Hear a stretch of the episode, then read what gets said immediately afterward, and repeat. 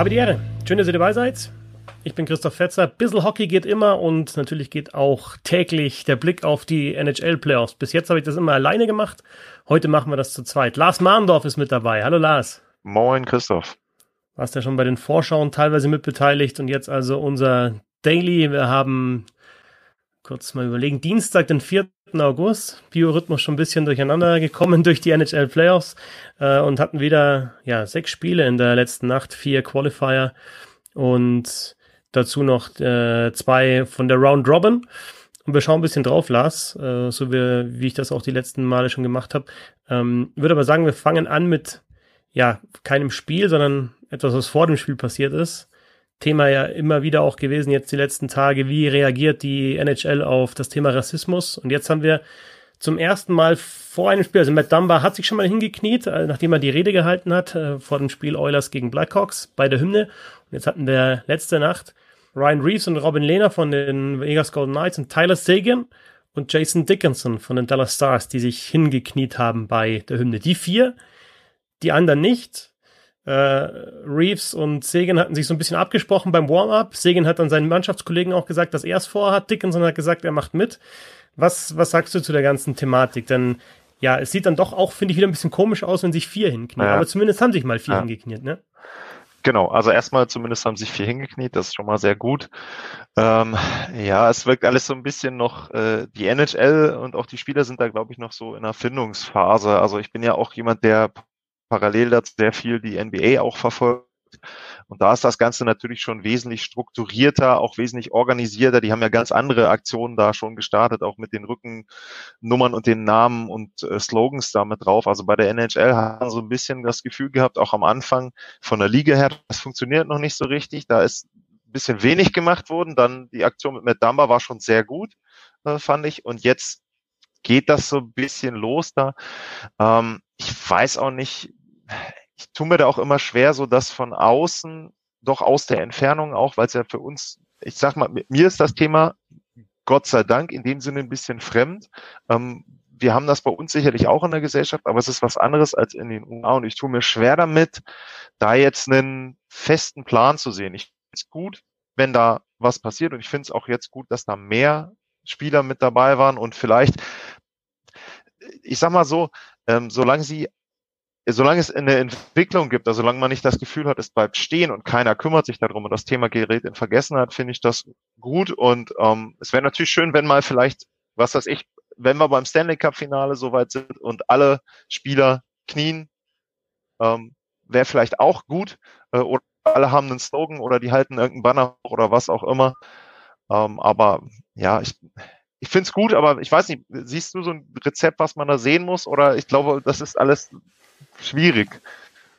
Natürlich ist es schwierig, aber der Unterschied halt zwischen NHL und NBA ist ja ganz einfach. In der NBA spielen größtenteils schwarze Spieler und ja, ja, klar. Ja, ja. größtenteils weiße Spieler. Ne? Und dann, und dann äh, ja, also ich glaube, als weißer Spieler würde ich jetzt auch nicht als einziger mich dann bei der Hymne hinknien. Wenn sich aber ein schwarzer Mannschaftskollege von mir hinknien würde, dann wäre das für ja. mich eine Anlass zu sagen, okay, ähm, da zeige ich mich jetzt solidarisch. Ne? Und äh, aber das, das passiert auch noch nicht oder passiert teilweise. Bei Lena fand ich es ganz interessant, weil der ja ähm, also noch in Buffalo spielte, mal einen, einen Trump-Sticker auf seinen Helm hatte.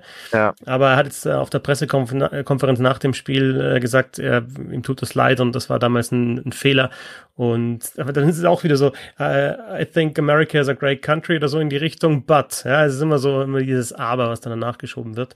Trotzdem hat er sich halt jetzt solidarisch äh, gezeigt mit seinem schwarzen äh, Mannschaftskollegen Ryan Reeves.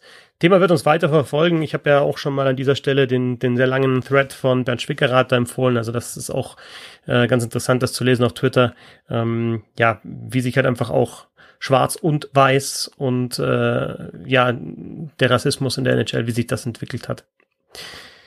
Schauen wir auf die Spiele, Lars, ne? was, was letzte Nacht war. Unter anderem gleichen die Edmonton Oilers aus gegen die Chicago Blackhawks in der Best of Five Serie. 6-3 Sieg für Edmonton.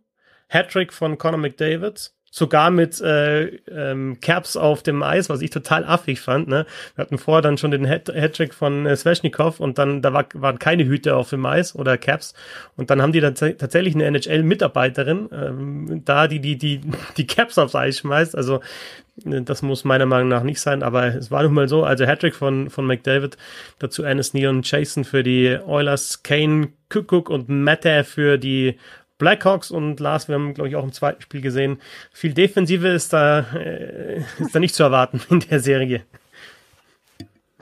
Ja, ähm, also du hast es ja schon gesagt, jetzt, wenn man auch den Spielverlauf sieht, 3-0, äh, 3-3, ähm, das war ja schon, also normalerweise musst du sagen, wenn du rauskommst als Edmonton, idealer geht's nicht. Nach 19 Sekunden gehst du in Führung, 1-0, machst dann, baust die Führung aus und im Prinzip musst du sagen, okay, das Ding musst du ab da normal nach Hause spielen. Und da stelle ich mir so ein bisschen die Frage, ob sie da irgendwann die Kurve kriegen in den weiteren Runden. Also ich, ich würde erwarten, dass sie weiterkommen gegen die Blackhawks, aber das, was da defensiv ist, also drei Gegenspieler, es war auch so, natürlich hätte Edmonton auch ein paar Tore mehr machen können, aber Chicago auch. Also es war jetzt nicht so, dass die da keine Chancen hatten. Und ähm, was mir aufgefallen ist, das hast du, glaube ich, nach dem ersten Spiel auch äh, gesagt, dass der Vorcheck von Chicago den Oilers ziemlich Probleme bereitet hat. Und ich fand so ein bisschen, dass sie das auch versucht haben, selber jetzt zu machen. Also selber diesen Vorcheck ähm, dann auch anzubringen. Und dann hast du natürlich das Problem, wenn das dann nicht funktioniert, dann hast du dann manchmal auch diese Oddman-Rushes. Da hatte ich so das Gefühl, da fehlt noch so ein bisschen die Abstimmung, da die Balance zu haben zwischen Defensive und ähm, Vorcheck das war so ein bisschen so mein, mein Eindruck an der Stelle. Und ansonsten, naja, also drei Seiten, null Punkte und trotzdem gewinnst du oder Gibt's machst nicht, du sechs ne? Tore, ne? Also, ja. Haben die noch einen anderen Superstar in der Offensive außer Leon Dreisattel? Ja, komisch. So James Neal trifft wieder. Conor McDavid jetzt mit sechs Punkten in den ersten beiden Spielen, vier Tore, zwei Assists. Und Offensive auf jeden Fall äh, da bei den Oilers. Ne? McDavid und Nugent Hopkins, jetzt heute mal gelesen, die ersten beiden Spieler, die die Playoffs mit Back-to-Back back äh, Spielen mit drei oder mehr Punkten eröffnen. Also selbst Wayne Gretzky hat das nie geschafft und äh, sowohl McDavid als auch äh, Nugent Hopkins, also eben diese ja mindestens drei Punkte in den ersten beiden Spielen. Äh, wieder ein Powerplay-Tor auch für die Edmonton Oilers. Überzahl hat ja schon im ersten Spiel funktioniert. Also da steht es 1 zu 1 in der Serie. Ähm, bleiben wir im Westen. Calgary Flames gegen Winnipeg Jets. Da hatten ja die Flames das erste Spiel gewonnen äh, mit 4-1. Jetzt gewinnen die Jets mit 3 zu 2, Lars. Und das, obwohl sie Scheifli nicht dabei hatten, Leine nicht mit dabei hatten, auch Appleton ein weiterer Stürmer, also mussten drei Stürmer ersetzen. Aber unter anderem einer, der reingekommen ist, Jensen Harkins, macht das Tor zum 1 zu 0. Starke Leistung von ihm. Und wer mir auch sehr gut gefallen hat, ich habe das Spiel ja gestern kommentiert auf der Zone, Adam Lowry. Also die Frage bei den ja. Jets ist ja immer, wer ist eigentlich der Center nach Scheifli auf zwei, ne? Jetzt ist Scheifli sogar raus, spielt Andrew Cobb in der ersten Reihe Center. Und aber Lowry hat, hat echt ein gutes Spiel gemacht. Und insgesamt war das äh, lange ein guter Auftritt, finde ich, der Jets. Dann haben sie nach 2-0 Führung die Flames wieder, wieder reinkommen lassen auf 2-2. Aber trotzdem mit dem, dem ersten Powerplay-Tor, ihrem ersten Powerplay-Tor in der Serie dann das Spiel 3-2 gewonnen. Ja, also was man da eben auch sagen muss, die Frage ist, wie lange können sie das aufrechterhalten? Also ich hatte das Gefühl, dass sie sehr viel Energie investieren mussten. Also was du auch schon sagst, die sind gut reingekommen, 2-0 Führung, dann kriegst du relativ schnell die beiden Tore zum Ausgleich. Und da, da war so ein bisschen ne, das Spiel auf der Kippe. Das, sie haben es dann jetzt mal geschafft. Ich frage mich halt nur, ob sie das dann ohne drei Stürmer äh, komplett durchziehen können. Ob da dann eben Calgary nicht ja eine Nummer zu groß ist, wobei Calgary ja jetzt für mich auch nicht ein, ein super Titelkandidat ist, aber wenn du eben diese Ausfälle hast, dann vorne in der Offensive, dann fehlt dir da schon was. Also ähm, wie gesagt, ich fand es sehr, sehr gut. Du hast auch gesagt, eben auch Spieler so aus der zweiten Reihe, die dann eben sonst nicht im Fokus stehen, dort mit ähm, einer guter, guten Leistung. Aber das wird für mich sehr schwierig, das dann über eine komplette Serie so aufrechtzuerhalten. Ich weiß auch gar nicht, hast du was gehört zu den Verletzungen, wer jetzt wie lange ausfällt? Nee, ich habe bloß ab und zu ähm, Scheifli gesehen, der den, den, den Fuß ja. so hoch, hochgelegt hat. Ne? Also der hat ja diesen Check-up bekommen von Matthew Tchak im ersten Spiel, hinten in die Beine rein. Irgendwas zwischen unglücklich und fies. Ähm, und, und aber was er jetzt genau hat, weiß man nicht. Und ob er auch wieder spielen kann, weiß man auch nicht. Aber klar, ähm, auch fürs Powerplay natürlich Scheifli und Leine extrem wichtig. Ja. Ähm, also ich finde bei dir, wenn, wenn die beiden ausfallen länger, dann ja, reicht's vielleicht gegen Calgary, aber dann, dann wird's schwierig irgendwann, ne? weil du halt natürlich auch dann, ja, dritte, vierte Reihe einfach viel spielen lassen musst, die halt die Qualität vielleicht nicht ganz so haben. Was, was mir noch aufgefallen ist in der, in der Vorbereitung auch, ich habe dann immer so, ich setze mir so eine Twitter-Liste auf und dann stand da unter anderem von einem Beat-Reporter ähm, mal mal aufgelistet, wer alles nicht dabei ist bei den Jets im Vergleich zu ihrem letzten Playoff-Sieg. Das war im April 2019 gegen St. Louis. Da haben sie ja die erste Rundenserie dann verloren gegen die St. Louis Blues. Und im Vergleich zu diesem Sieg haben gestern gefehlt Dustin Bufflin, Ben Sherrod, Kevin Hayes, Patrick Leine, Brian Little, Tyler Myers, Mark Scheifele, Brandon Tanev, Jacob Truba. Also das ist schon wirklich ein brutaler Umbruch. Das sind neun Spieler, teilweise halt nicht mehr da oder halt verletzt. Ähm, ja, und, und deswegen finde ich es doppelt, doppelt beeindruckend, dass die Jets die Spiel gewonnen haben. Elas in seinem 23. Playoff-Spiel endlich mit seinem ersten Tor, aus seiner Sicht endlich, hat man auch gesehen beim Torjubel, ähm, das war der Game Winner. Dann gehen wir rüber, Lars, in den Osten zu diesen Qualifier-Serien. Pittsburgh gegen Montreal. Auch da steht es jetzt 1 zu 1.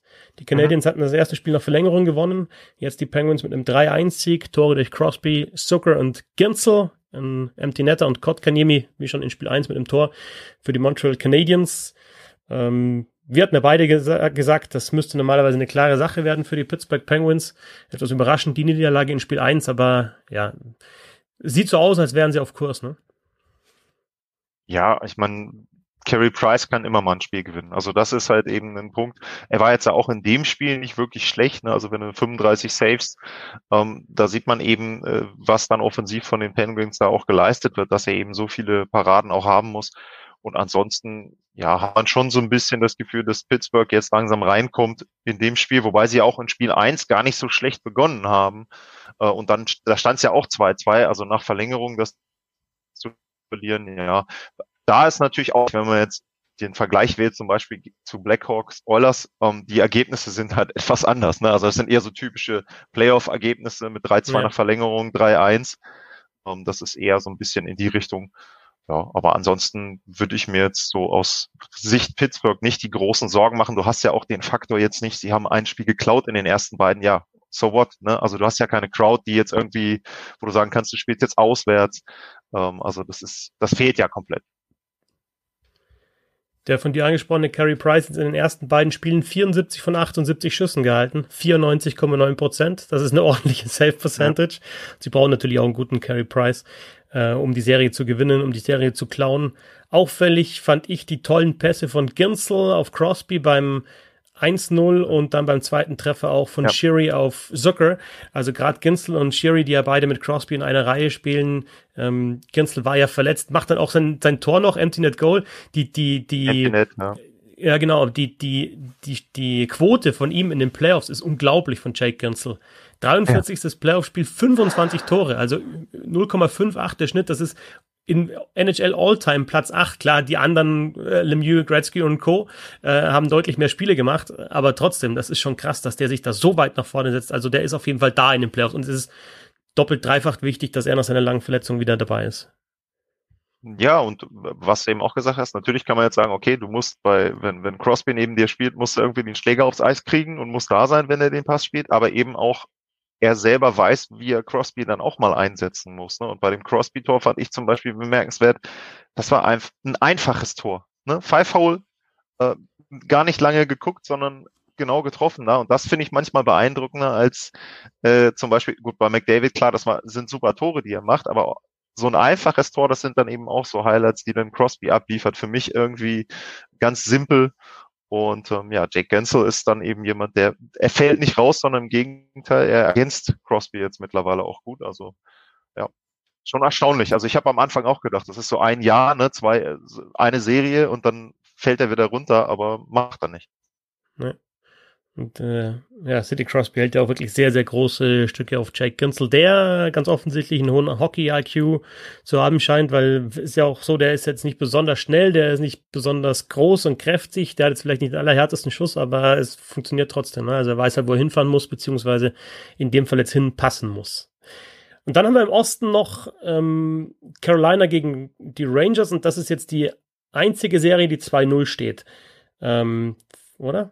Erzähle ich Quatsch. Nee, das ist die einzige Serie, die 2-0 steht. Ein 4 zu 1 Sieg von den Carolina Hurricanes nee, ja. gegen die ähm, New York Rangers.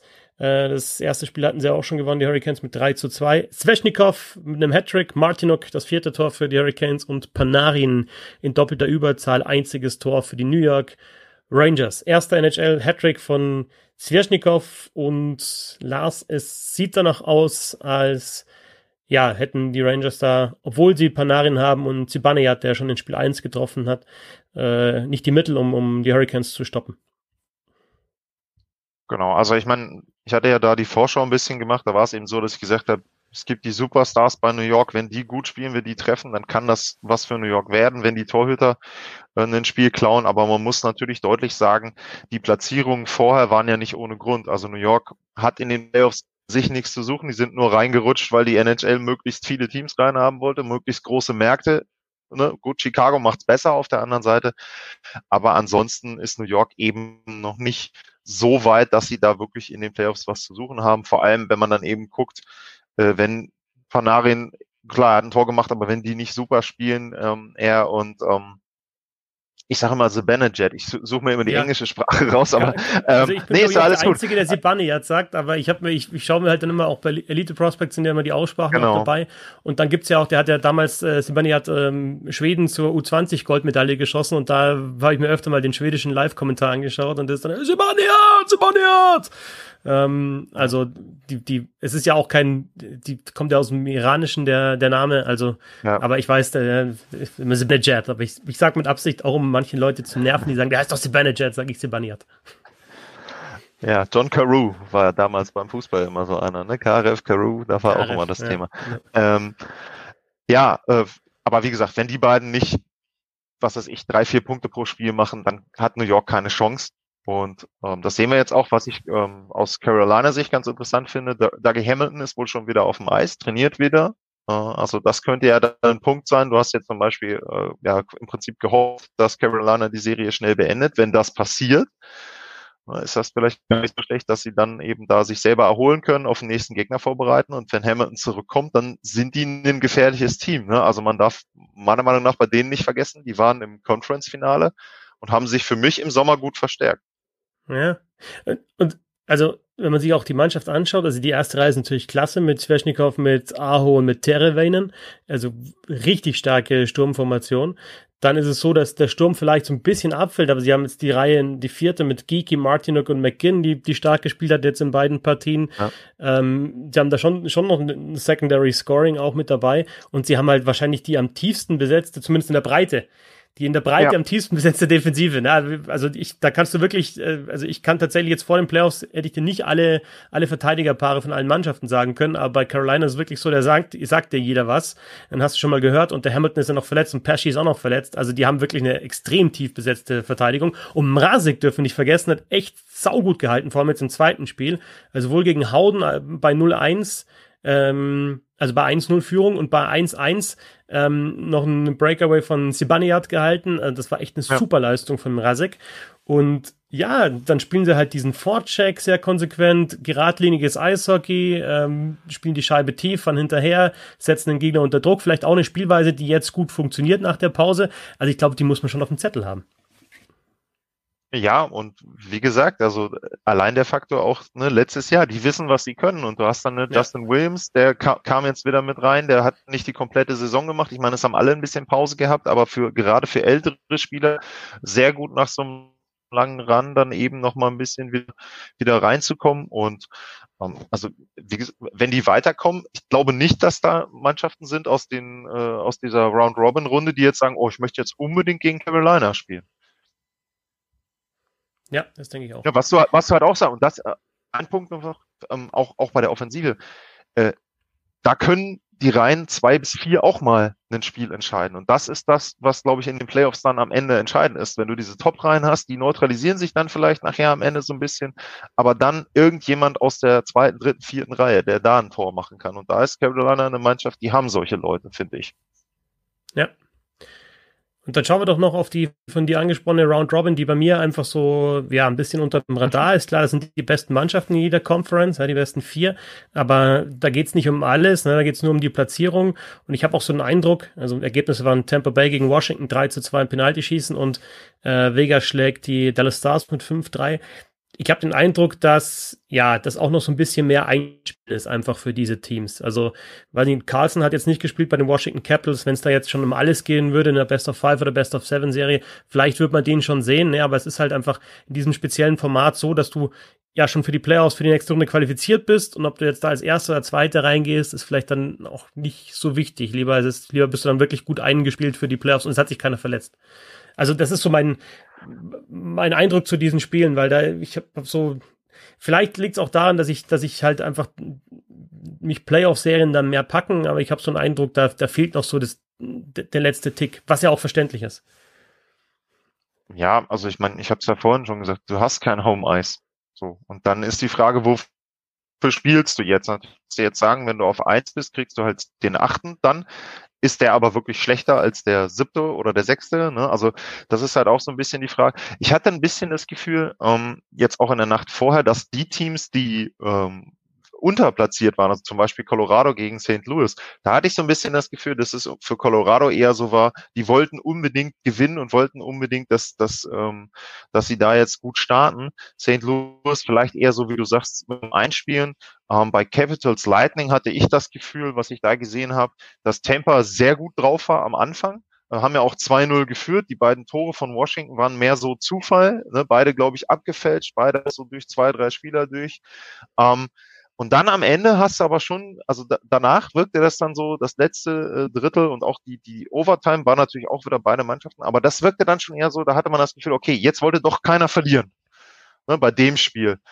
Und ähm, Knights gegen Stars war natürlich ein interessanter Spielverlauf. Ne? 1-0, 3-1 und dann im letzten Drittel nochmal vier Tore.